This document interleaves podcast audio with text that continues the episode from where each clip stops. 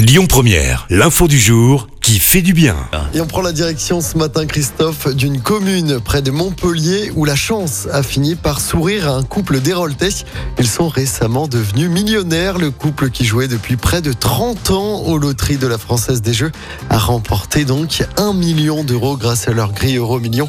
C'était au début du mois de mars, mais ce ne sont pas les numéros sur lesquels ils misaient depuis plus de 30 ans qui ont permis à ces Héroltais de toucher le jackpot. Le portefeuille désormais bien plein, le couple souhaite assurer un bel avenir à leurs enfants, mais aussi voyager et pourquoi pas se lancer dans un nouveau projet professionnel. Écoutez votre radio Lyon Première en direct sur l'application Lyon Première, lyonpremière.fr et bien sûr à Lyon sur 90.2 FM et en DAB+. Lyon Première